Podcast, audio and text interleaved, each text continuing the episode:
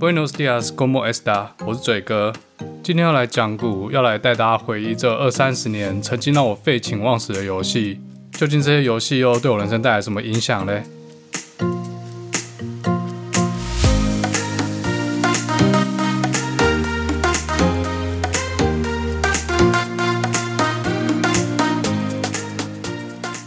欢迎大家回来，达特嘴哥地图炮。为什么今天要讲这个主题嘞？大家有听前面几集就知道，最近我买了一台电脑嘛，安装了久违的 Windows。我从二零零九年买了第一台 MacBook Pro 之后，就再也没有拥有过 PC。但是有支援 Mac 的游戏很少嘛，所以这十年来，尤其是在我博士班前几年，几乎很少玩游戏。后来自己的研究比较稳定之后，大概就固定玩那一两款游戏而已。所以买这台新的 PC 之后呢，上礼拜终于见识到什么叫做买游戏的游戏。打开 Steam 冬季特惠，我操！发现新世界，怎么每款游戏看起来那么好玩啊？就就疯狂乱买一些游戏，这就让我回想起以前沉沦的日子。打电动让我大学联考乱考，大一、大二成绩炸裂。不过我后来还是继续打，一路打到硕士班，打到美国博士班，博士班毕业。不过毕业后还是一条卤蛇资料科学家。我在美国也有认识很多朋友，他们也是不眠不休的打电动。我有一个好朋友，某几个学期还是某几个学期的某几段时间，就会卯起来打电动，打整个礼拜或者好几个礼拜。像是《文明帝国》啊，《巫师三》这种精神时光屋，一坐下打开 PlayStation，在起身的时候已经是隔天了。这样，不过人家打电动也可以打成美国一流大学的教授，顶级期刊连发。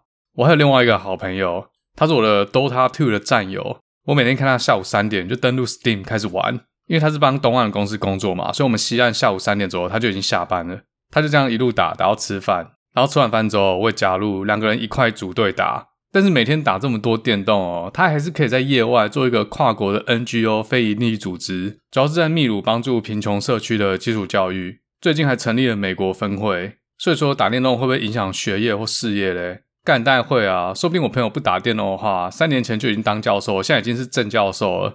另外一个朋友说不定已经在比尔盖茨的基金会当 director 了，然后嘴哥已经是 staff engineer 主任工程师了。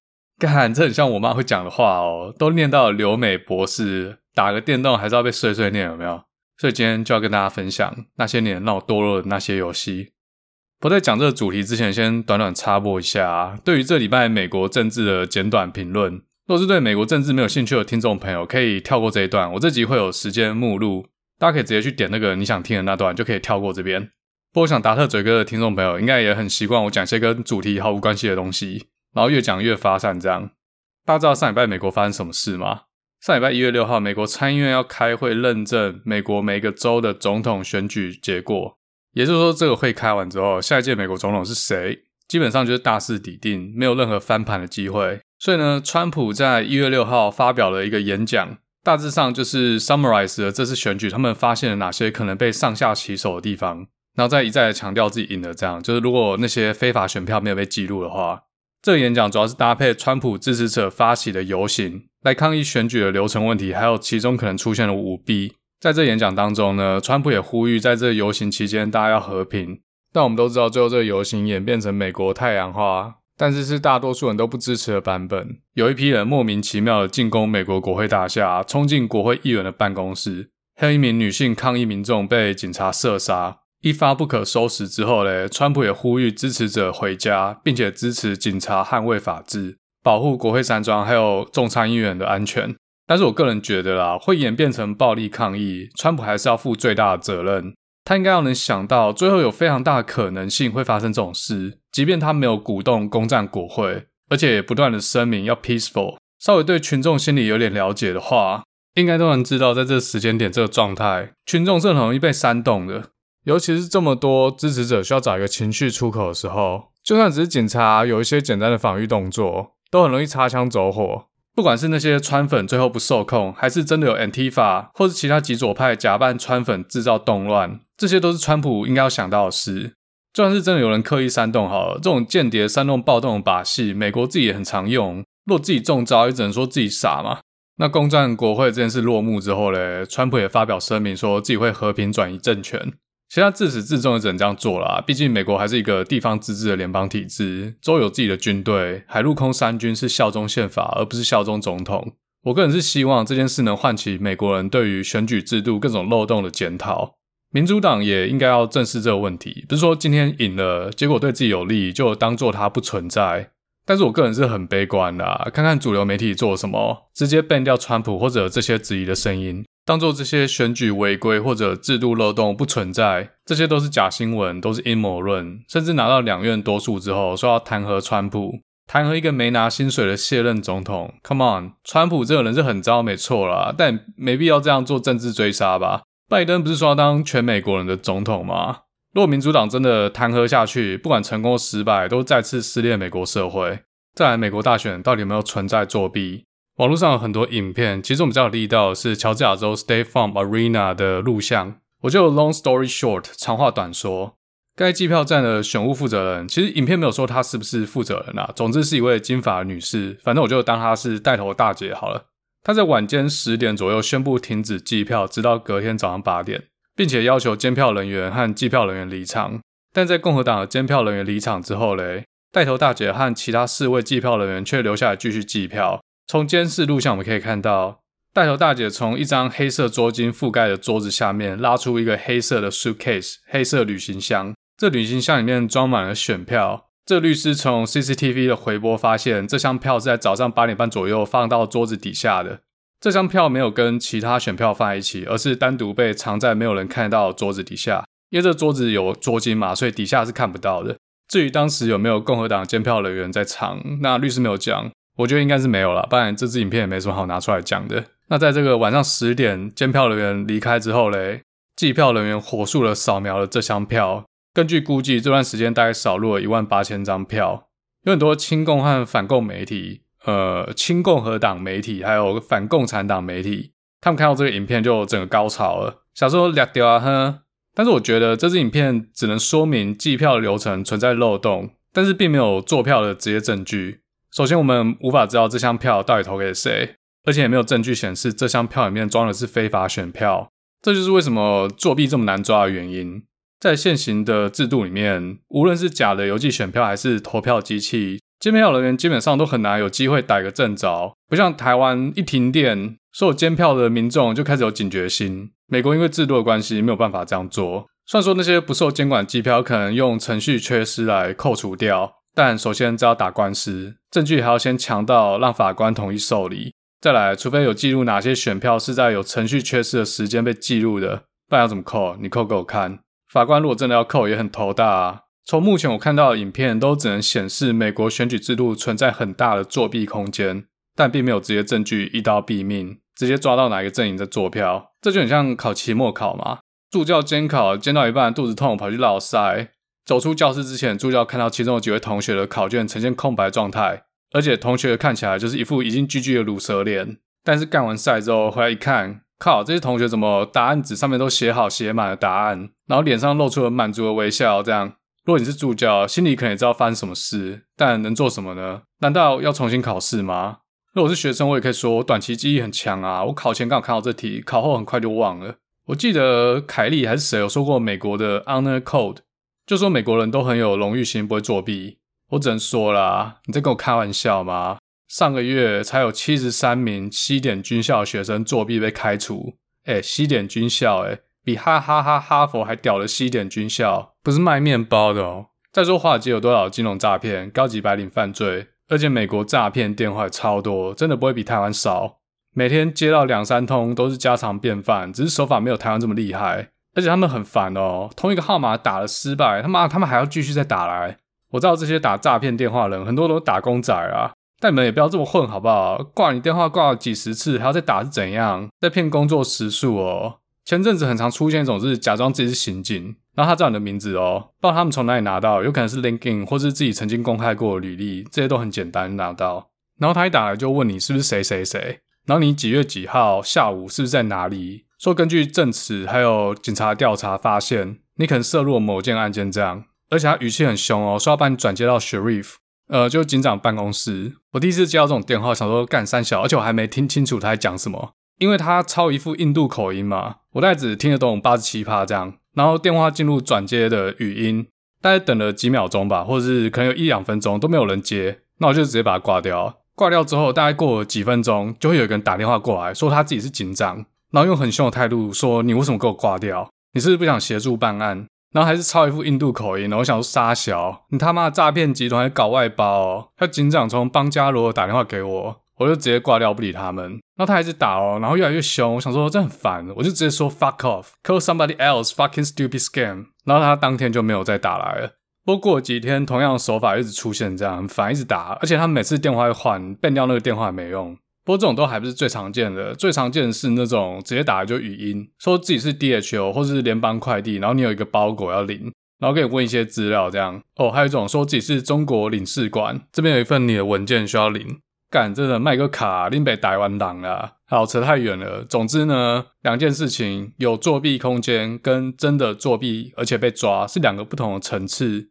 从结果来看，COVID-19 在美国大流行的那一刻开始。川普可能就已经大势已去了，先是疫情处理慢半拍嘛，然后大爆发之后，就导致了邮寄选票这个灰色地带。嘴哥前面有几集政治评论，然后一直在恶心民主党，但是我仔细听了，应该可以发现，选举结果出来几天之后嘞，我基本上就已经认定下一届总统是拜登了啊。那像那些反共亲共自媒体那样，还抱有一丝希望，甚至用各种废到笑的想法催眠自己，在那边瞎扯淡。从美国现行制度来看，要撼动选举结果基本上是不可能的。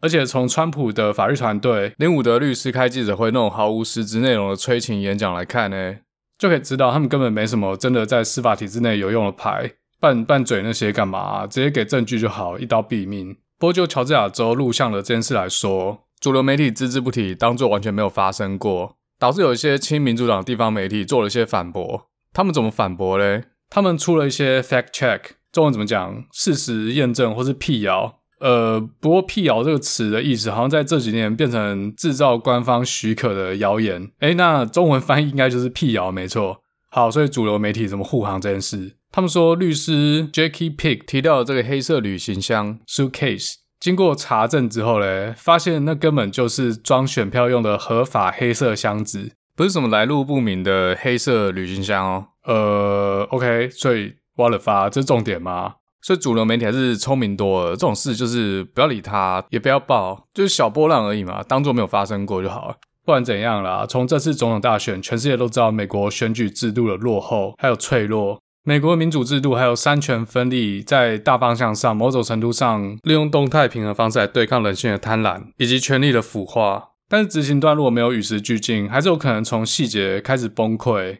所以说，美国人真的不要太铁齿、太骄傲。我个人认为，民主体制是一个在稳定中求好的系统，但它不保证让一个国家成为世界强权，也不保证一个国家可以维持它的强权地位。目前世界的三大强权，也只有美国是唯一的民主国家，而且正在走向分裂。中国大内圈一直强调自己有制度优势，在某些方面真的不是瞎说。至少在防疫这一块看来，美国完全看不到车尾灯。所以，美国真的是该检讨的时候。中国人玩政治也是玩了几千年，政治制度会变，但人心不会变。当川普在一月六号发表那份演讲开始，他就注定失去共和党的支持。也不用想二零二四了。在美国，B O M 抢劫商家是一回事，但是攻击国会的严重性所带来的负面印象，就是完完全全另一种档次。我想，川普也知道一切都白了啦，所以终于肯摸摸鼻子下台，说他会和平转移政权。毕竟犯了这么大一个错误嘛，主流媒体都已经把镜头架好，就是等着你犯错。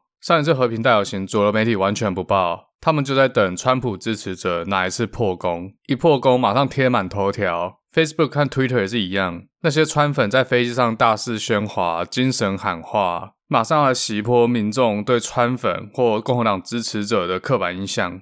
之前达特嘴哥地图炮有一集讲暴力抗争理论，有提到，当抗议者声音无法被听到的时候，和平抗议就有机会升级成暴力抗议。当这些主流媒体和社群媒体在压制某方言论的时候，本身可能也是导致暴力升级的因素。甚至科技巨头还直接下架那些右派常使用的小众社交媒体，赶尽杀绝，不给活路。若从今天起，所有色情片从网络上消失，我大胆预测性犯罪案件数会开始提升。That's why people say freedom is dying. Next step, revolution. 好，讲了呃，靠十四分钟了，这一集干脆就讲最好了，前面重新录。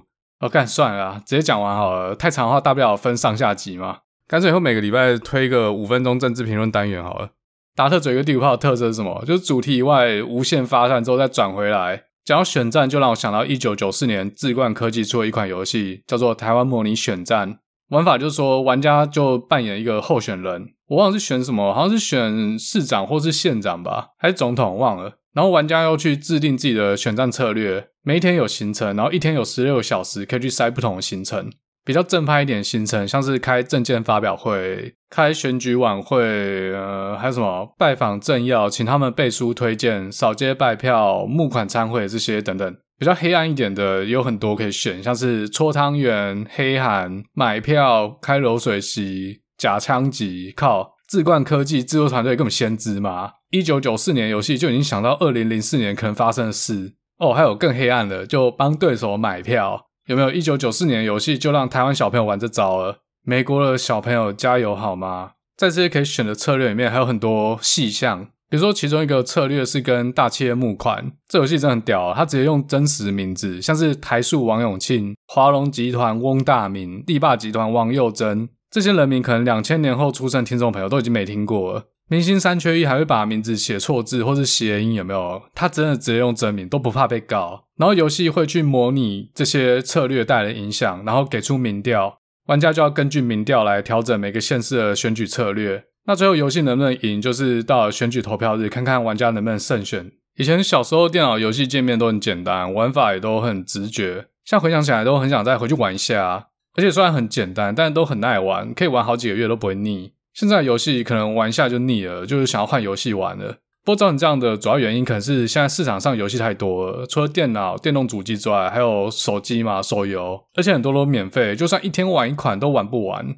那种太简单的、太复杂的，都很容易被淘汰。以前那个时代游戏没那么多，常常都会把一款游戏玩到烂，才再去买一款新游戏。这样，我应该是去年吧，看完司马懿的影集，就去 Steam 买了《全面战争》系列的《三国》《三国全面战争》。它是很少数有支援 Mac 的游戏，但是我这台七年的 MacBook Pro 玩起来已经超卡。我现在连玩 Dota 有时候都很卡。有几个更新版本，一到会战的时候，各方大招一放，我大概需要等个一点五秒才知道结果。大家知道这种 MOBA 类型的游戏，lag 个个一点五秒，大概就离 GG 不远了。我买了这台新的电脑之后，虽然没有 GPU 了，但是三国全面战争就没那么卡了。不过玩了几个小时，觉得实在太复杂了，需要花很多时间好好研究。这样一玩下去，可能连资料科学家这副业都要副兼，而且我还买了很多其他游戏，所以就被我丢在那边。嘴哥人生的第一台电脑应该是小学四年级，我爸妈帮我买了一台宏基四八六六六电脑，他们还帮我报名了宏基电脑开给小朋友的那种电脑班，反正就是教一些简单的 DOS 指令。那时候还是跑 DOS，没有 Windows，好像同时间有出 Windows 三点一啊，但是没有 DOS 那么普遍。其实那堂课还蛮有用的，回家之后马上可以无缝接轨使用 install 指令安装游戏，然后 CD 空格 RICH2 按完 Enter 之后再打 PLAY Enter 进入大富翁二。对，没错，我拿到第一款电脑游戏就是台湾大宇资讯出的《大富翁二》。大宇资讯应该是那个年代台湾电脑游戏产业最红的公司吧？仙剑啊、轩辕剑、阿猫阿狗，复刻再复刻，最后都磕到拍电视剧了。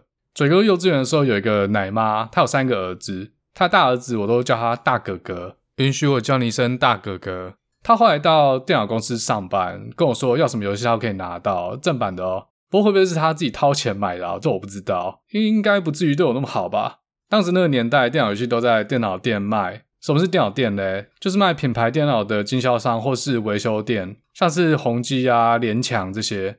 还有就是光华商场，但是我家离光华商场很远，小学生也不可能一个人跑到光华商场嘛。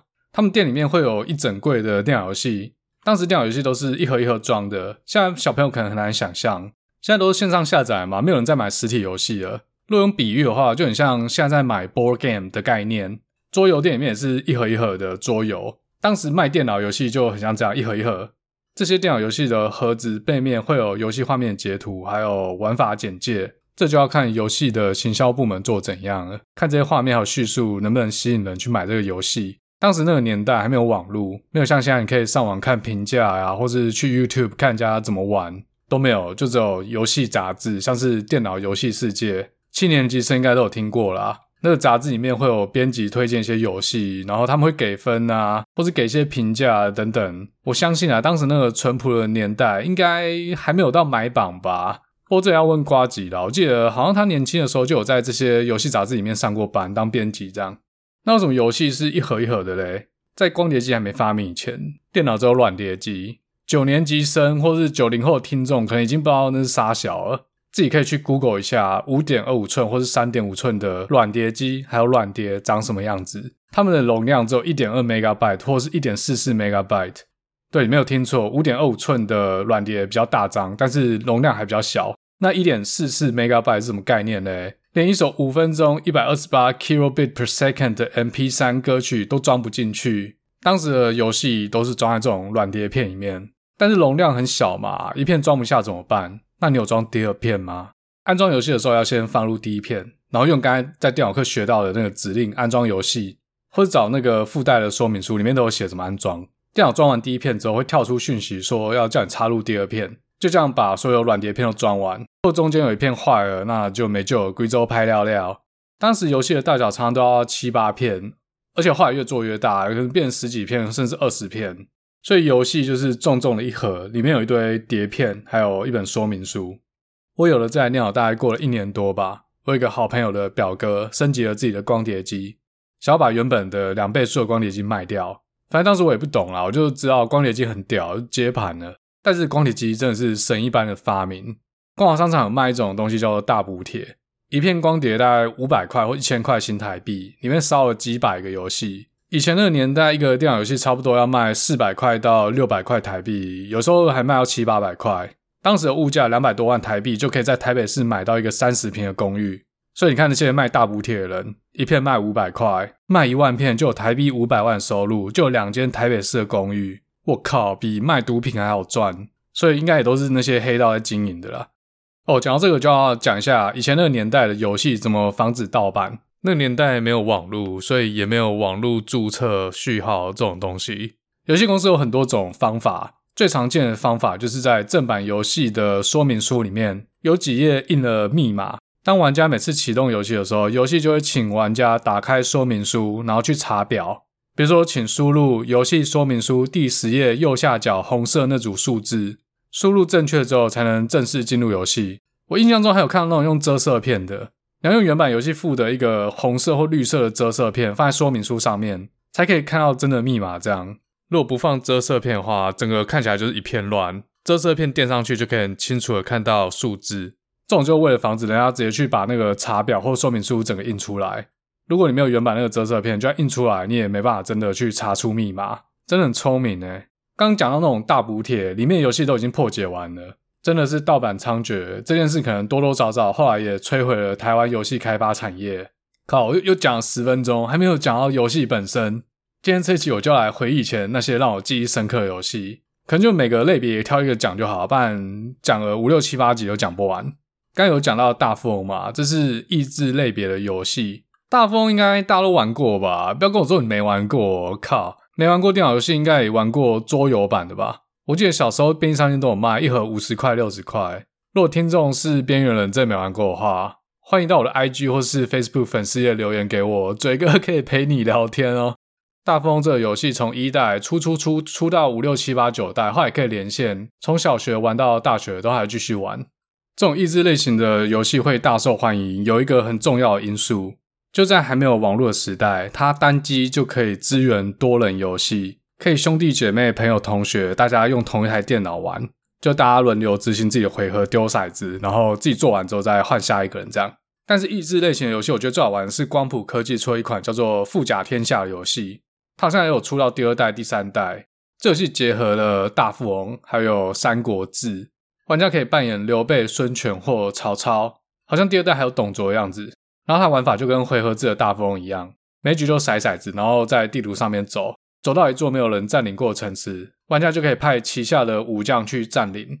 地图上还有很多不同的点，像赌场啊，或征财中心。在征财中心里面就可以遇到其他的将领，可以花钱把他们雇佣下来，纳入自己的麾下。印象中还有武器店，可以去买武器，把这个武器装备在自己的将领上面，可以提高他们的武力。哦，还有征兵处啦，就是可以花钱去征兵。它还有跟大风一样卡片系统。就可以用卡片去偷别人的钱、偷别人的卡片、削弱别人的城池、偷别人的武将，反正各种你可以想到的。哦，呃，它好像不是卡片系统，它是锦囊妙计，反正差不多意思啊。那武将在这个游戏里面有什么用呢？在大富翁里面，如果走到别人的地，就要付过路费嘛。在富甲天下里面也是一样，如果走到别人的城池，也要缴过路费。但不一样的地方是，可以选择不缴过路费，取而代之的是跟这个城池开干。我印象中可以选择武将单挑，玩家就要从自己的随身武将选一个，跟在城池里面驻扎武将单挑。单挑赢的好像就不用付过路费了。除了单挑之外，也可以选择去进攻这个城池。进攻城池比的就是武将还有兵力。若把一座城池的兵力打到胜领的话，玩家就可以占领这座城池。我印象中好像还有几率可以俘虏或招降对方的守备武将。那每座城池也跟大风一样，可以升级，从县城升级到府城，再慢慢升上去。人口越变越多，城内的税也会越收越多。当玩家走到自己的城池的时候，就可以跟这些城池去提现金，也可以调派武将和兵力。那整套游戏的玩法就跟大风有八十七趴像，但是多了三国这元素，有武将，然后可以攻城。若玩家身上现金没了，刚好又走到对方的城池上面，武将又打不赢别人，那就输了。这游戏对我人生有什么影响嘞？其实这类型的游戏就跟《三国志》一样，玩家可以从游戏当中学会中国地理。大家以前国立编译馆版本的教科书都要学一堆中国地理、中国历史嘛。玩过这种游戏的话，对中国地理就稍微有点概念。还有另外一款跟《富甲天下》很类似的游戏，是松冈科技出的《嬉笑春秋》。不一样的地方是，玩家可以扮演的主公就不限于三国时代，有很多不同时代的君主和历史人物摆在同一个空间，大家大乱斗。像是武则天、朱元璋、刘邦、嬴政、赵匡胤，然后武将也不只限于三国武将嘛，就有各朝代武将。在这个游戏里面，除了学地理之外，还学到了中国历史。后来国中上历史课，历史课本里面这些人物人名，以前游戏都玩过，所以就很容易背起来。好，那这是益智类别的游戏。另外一种大家很常回忆的游戏类型，就角色扮演 RPG。第一个想到就《仙剑奇侠传》嘛，DOS 版《仙剑奇侠传》干超难。玩这种角色扮演游戏，就是要跟很多 NPC 讲话，从这些 NPC 给的线索，让故事继续进行。中间会遇到一些打斗，就可以升级。为了在打斗里面获胜嘞，就要去道具店买一些补血补药啊，或者去打铁铺买一些武器或防具，增加自己角色的能力。其中有一个比较有意思的，就可以在地图里面的民房到处乱干东西，靠别人家里面角落有一个宝箱，就把它打开，把里面东西干走，这样你获得了两个黑玉断续膏，有没有？然后依照整个游戏的剧情走，每个局部剧情的最后会需要打一个王，若玩家打不赢的话，就要再去地图上面找一些鲁蛇小怪练等级。所以说，整个游戏玩法就是跟 NPC 讲话，然后找到线索，打王破关。诶，听起来很简单哦，但是玩这类型的游戏就有可能卡关。其中最常卡关的就是迷宫太复杂，走不出去。我记得 DOS 版的《仙剑奇侠传》，其中有一个迷宫，忘了是锁妖塔还是什么地下城之类的，干走到崩溃。大家知道走迷宫怎么走嘛？如果真的找不到路的话，就顺着左边或右边的墙一直走，最后就可以找到出口。不过《仙剑奇侠传》这个迷宫设定很贱。在迷宫里面的一些地方，它会有看不见的洞。若玩家不小心走到这个洞上面，就会掉到下一层。每一层中间有些楼梯可以上上下下的，所以就算你顺着墙壁走，有可能哎干又掉下去，又重来，走一走就不知道自己走去哪，整个迷路有没有？然后等级就不小心越练越高，最后终于走出来，遇到那个王，王就被秒杀这样子。后来才发现迷宫才是王本人。第二种卡关情况是什么？就跟 NPC 讲话讲完，还是不知道自己要干嘛。在《仙剑奇侠传》的世界里面。就创造了十里坡剑神这个传说。相传 PTT 上面有位乡民，我不知道他玩哪一个版本的《仙剑奇侠传》啊，有可能是 DOS 版，有可能是复刻版的。他不知道 RPG 这游戏到底在玩啥小。他在一开始出现村庄走路，跟 NPC 讲话，然后他不知道要干嘛，他就去村庄外面的十里坡打怪。因为他不知道干嘛嘛，所以他只知道这个游戏就是可以打怪。他就在一开始村庄外面的那个十里坡上面一路打怪，打经验，打到等级九十九。大家知道 RPG 这种游戏，每回合战斗获得经验跟遇到的怪强度有关嘛？游戏一开始角色的能力比较弱，等级比较低，所以游戏开始阶段的怪比较弱，打死他们获得经验比较低。每次角色升级需要的经验不一样，通常是呈 exponential 成长。比如说等级一升到等级二需要一千经验值，等级二升到三可能就需要两千，三升到四需要四千，等比急速成长这样。所以你想象一下，在十里坡。可以从等级一打到等级九十九，是什么神概念？至少也经历了几十万甚至几百万场的战斗。在李逍遥出生的村庄外面的十里坡，这位玩家本人就慢慢的成为了十里坡剑神。这故事告诉我们什么？你不一定要出国，你不一定要接触很多东西，不一定要增广见闻，不一定要读很多书，只要很有耐心、很有毅力，专心的把一件事情做好。比如说夹娃娃好了，每次花十块钱就可以夹到一个超过十块钱价值的娃娃，把整条路夹娃娃机店的老板都吓到漏尿，也是可以发大财，有没有？这就是十里坡剑神这个传说给我们的启示。好，那第三种卡关的原因是什么？是游戏有更他妈的 bug。小时候玩过很多 RPG 的游戏啊，轩辕剑啊、阿猫阿狗、新蜀山剑侠，哦，还有一个大家可能都玩过，而且自由度很高的《金庸群侠传》，这我就不讲，太多人玩过了，可能有些人到现在还会把它打开回味一下。我有个朋友，她老公是美国人，但她老公中文很好，最近她老公就在读金庸小说，我们就推荐她去玩《金庸群侠传》。不过我要讲的游戏又不是这些，我要讲的是我玩过的第一款 RPG 游戏，它应该也是大哥哥给我的吧。是龙源科技出了一款叫做《万里长城》的角色扮演游戏。这游戏的时空背景是古代，应该不是秦代就是汉代。呃，诶，好像不对哦，因为我记得里面有个角色是西门庆，《水浒传》里面，那可有可能是宋代，我已经记不得了。反正，然后地理背景是万里长城那一带，从嘉峪关一直到山海关。然后这游戏就跟一般的 RPG 一样嘛，你要跟很多 NPC 讲话，得到某些过关条件之后，才能开启下一个关卡。比如说嘉峪关有个守卫。玩家可能要获得某个物品，或是达成某个条件之后，这个守门的 NPC 才会放玩家过去。但万里长城这个游戏有个秘技，就是按着 Shift，然后再按上下左右，它可以直接穿墙。所以我当时就穿墙跑到各个地方玩，跟那些在当时那个游戏阶段不应该有机会交谈的 NPC 交谈，拿到一些不该拿到的物品，打死了一些不该打死的人。玩着玩着嘞，这个游戏就整个傻逼掉了。比如说有个 NPC 叫我去见某个人，但那个人已经被我干掉。所以他已经不在 NPC 说的那个位置上，他已经消失了。靠北就卡关卡在那，而且已经记不得那个人什么时候被干掉的，存档也被洗掉，无法回复。想要继续玩这个游戏，就只能一切从头。这情况还算好的，有些更囧的情况，工程师可能有些情况没有想到，if else 没有写好，遇到那些判断式以外的情况，就直接 error out。诶，这龙源科技的后来好像也没再出什么游戏了，应该是倒了吧，或是被人家并购了，游戏写那么烂。好，再下一个游戏类别，回合战略。在还不存在即时战略的年代，战略游戏通常是采回合制度。游戏通常会在一块地图上面进行，地图上面会打格子，每个格子上面会有不同的人物，格子和格子之间的人物可以互相交战，玩家也可以移动每个人物到不同的格子点上面，行动距离可能会跟那个人物的特性或是职业有关。当然，每个人物有自己的技能啦。通常每一回合，玩家要帮自己的所有角色做一次动作。不论是移动、攻击、待命或使用技能，所有角色都操控过之后嘞，就结束我方回合，换敌方执行他的回合。那每一关的胜利条件就是要去干掉所有的敌人，或者保护某个角色逃到某个点。诶，还有很多种啦。这类型的游戏在 PlayStation 上面最有名的就是机器人大战嘛。在当时的 PC Game 里面呢，有《三国志英杰传》《三国志曹操传》《炎龙骑士团》。但是我印象最深刻、玩最久的一款游戏是大宇资讯出的《天使帝国》系列，尤其是《天使帝国二》。《天使帝国二》为什么会让我觉得这么好玩呢？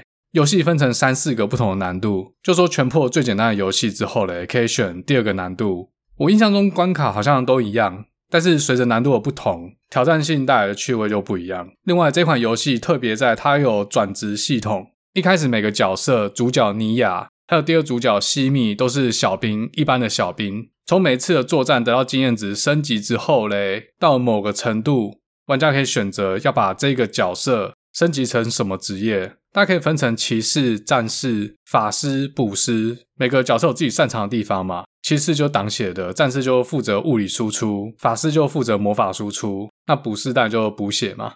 这四个分类随着升级之后，还可以再继续细分下去，就有各种不同职业的骑士、战士、法师和补师。像法师很容易想象嘛，可以是不同的属性专精，可以是火系、雷系、水系，加上属性相克这个元素。像刚才提到补师，我记得也分成补单体很强的，或是专门负责群体补血的。所以这个游戏自由度就很高，你可以让主角尼亚当战士、骑士、补师、法师，只要你过了关，随便你。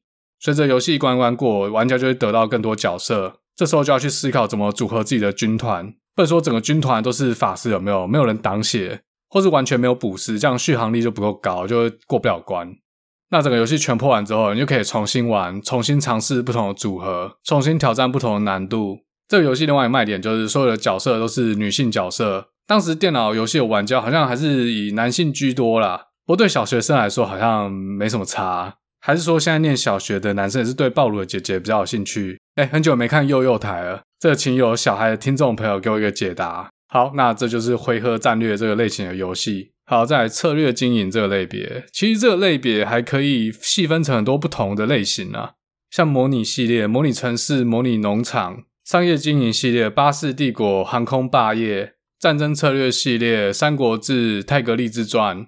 模拟系列的话，我模拟农场玩超久，这是国外开发游戏啦，由软体世界这家公司来代理，然后翻译。软体世界这家公司出的游戏，大多数都是外国公司的游戏。模拟农场怎么玩就不多讲了，反正跟现在那种种菜游戏差不了多少。然后卖那些菜农作物收到钱之后，再扩张自己的农场这样子。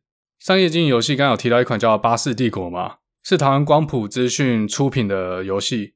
它是在一个城市地图上面，然后玩家要根据交通还有需求去设置巴士站。这城市会慢慢越来越大，玩家就要去买巴士、设定路线、优化路线，慢慢越赚越多钱，然后再扩张。若巴士太老旧，或是路线没有优化好，乘客就会不满，市场就会被竞争对手夺走，就会亏钱。这游戏我印象中也是玩很久，去年出了一款手游叫做 Metro，诶，可能有些人有玩过哦。它的概念就跟巴士帝国很像，只是它界面又更简单。在不同的城市，每个不同的地方会越来越多乘客，玩家就要想办法去规划铁路的路线，让地图上每个乘客都可以在时间内抵达他们的目的地。这个游戏一出，我下载之后玩了一段时间。玩这游戏的时候，就让我想到小时候玩过这个《巴士帝国》这款游戏。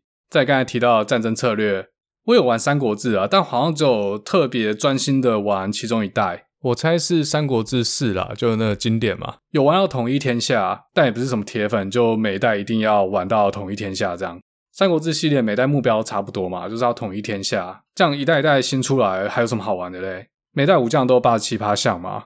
除非自己创造一些虚构的武将，我相信啊，很多玩家都会创立一个自己，然后把自己每个属性都调到九十九，自己当主公，从一个没人要的郡县开始，最后统一天下。三国志每代走到不同的地方，就怎么去攻打别人。最原始的可能就是直接模拟，后面几代开始出现回合制，刚才提到那种回合战略，就说你去攻城，就会变成在一块地图上面，然后打好几个格子点，每个武将就是一个角色，然后用刚才回合战略那个玩法来进行攻城战或会战。喜欢回合战略的人就很适合那一代，两个愿望一次满足。后来即时战略出来之后，我记得好像也有用即时战略去攻城的，不过这都还好。我要讲的是另外一款游戏，台湾熊猫公司出品的《武将争霸》。《武将争霸》系列是台湾自己出品的第一款格斗游戏，所以熊猫游戏也号称台湾的卡普空，就日本做 Street Fight 街头霸王那个卡普空。那这个格斗游戏又跟战争策略有什么关系嘞？武将争霸这游戏也有战争策略这种玩法，玩家在侵略别人的领土的时候，需要把它当成格斗游戏打，这就很吃技巧。如果兵力比人家强，但是格斗技巧超差，一样无法统一天下。熊猫游戏这间公司算是台湾早期游戏界做动作游戏类别的翘楚，像是爆笑躲避球、爆笑保龄球这两款游戏，当时都还玩得蛮久的。这类型的游戏就有技术性，要练招式，要练连招。而且可以同时两个人玩，一个玩家用键盘左半边，另外一个玩家用键盘右半边操控，就可以在同一个时间互相对战。好，那这就是台湾早期动作类型的电脑游戏。动作类型的电脑游戏还是占少数啦，我我猜应该是技术门槛比较高。好，再来下一个，其实我个人比较少玩的类别是射击类型。我玩过第一款射击类型的游戏是《德军总部》，我想大家应该都可以猜得到啊，因为《德军总部》是最经典的三 D 射击游戏。呃，正确的说应该是《德军总部三 D》。在德军总部 3D 之前，有原始版的德军总部，这是由美国 ID Soft 公司开发出来的 FPS 射击游戏，也是全世界第一款 3D 射击游戏。ID Soft 这间公司是由 John Carmack 还有 John Romero 共同成立。John Carmack 是一个辍学的电脑鬼才，他在车库干出了这一款 3D 雷神引擎。他用这款游戏引擎做出了德军总部 3D、雷神之锤这些经典游戏，推出上市就马上卖爆。而且有很多投资公司想要加入，想要帮他把 ID Soft 这间公司弄上市，但是他们拒绝了。而且他们还直接开放雷神 3D 引擎的原始码，让其他游戏厂商也可以修改使用。往后几年推出的那些 3D FPS 射击游戏，像《毁灭战士》《战栗时空》都是使用这个雷神 3D 引擎。之后几年呢，又有更多更精致、更好的 3D 引擎出现在市面上。像今年在美股上市的 Unity 也是做 3D 引擎。这位开发雷神 3D 引擎的 John Carmack 就被大家称为游戏引擎之父，或是 FPS 之父。这真的太了不起了！也是有人可以放弃发大财的机会，只想做开放原始码，造福软体社群。要是我的话，干早就上市赚一波再说了。好，讲那么多游戏类型，还有游戏嘞，这些就是网络时代来临之前，台湾可以玩到的经典游戏。我前几天在网络上搜寻，发现一个网站，它可以直接在线上玩这些以前 DOS 的游戏。这网站是对岸的啦，毕竟我自己在资安公司上班嘛，对于这种东西，能不点就不点。但是后来还是克制不住好奇心，就用一台很旧很旧的 Mac 去测试，平常也没在用，东西都已经登出了。经过测试发现，这个都可以玩哦。像刚刚我提到那些游戏，几乎都可以玩。所以没玩过玩家，而且你又是勇者的话，你可以 Google DOS 游戏线上玩，或是我会把链接附在我这一集的简介里面。这些单机版游戏在网络普及化之后，渐渐的消失。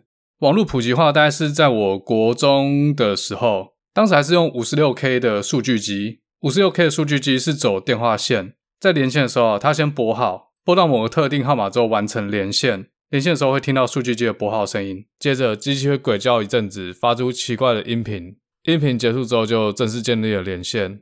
也就是说呢，当电脑在跟网络做连线的时候，这支电话一直维持在接通的状态。所以在当时在家上网真的是很贵，同时要付网路费和电话费。若一天只上两小时的网，一个月的总费用可能都要超过一千块台币。网络时代开始，就让对游戏产业产生了第三次冲击。各种连线对战游戏，《世纪帝国》《星海争霸》，线上 RPG 游戏《万王之王》《天堂》《石器时代》，每款游戏都有能力让一个全班前三名的学生进入重考班。下一集嘴哥就跟大家报告，到底是哪些游戏让我变成现在这副德性？没有这些游戏，说不定我现在已经是某家公司的 CEO。早期台湾的网络游戏又有怎样的文化呢？其实本来是要一次讲完的，然后发现内容实在是太多了，现在已经四十分钟了嘛，就分成上下两集好了。好，那这一集老人臭都飘出来了，台湾早期的电脑游戏就跟大家介绍到这边喽。Semana que viene，我们下次再见喽，Adios。